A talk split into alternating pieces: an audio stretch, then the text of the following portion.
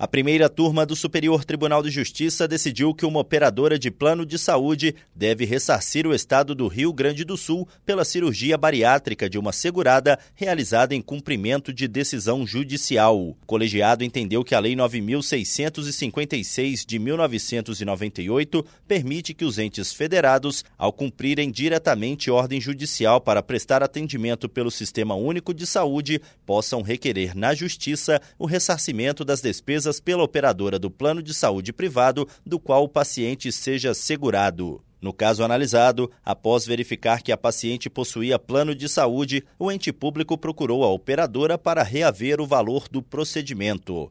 Sem êxito nessa tentativa, ajuizou ação de cobrança. O Tribunal de Justiça do Rio Grande do Sul, contudo, entendeu que só poderiam ser objeto de reembolso os serviços prestados voluntariamente no âmbito do SUS e não aqueles realizados por força de ordem judicial. Além disso, considerou que o ente federado não poderia ser considerado credor, mas apenas o Fundo Nacional de Saúde. No STJ, o colegiado da primeira turma deu provimento ao recurso do Estado. O relator, ministro Gurgel de Faria, lembrou que o Supremo Tribunal Federal já declarou a constitucionalidade do artigo 32 da Lei 9656.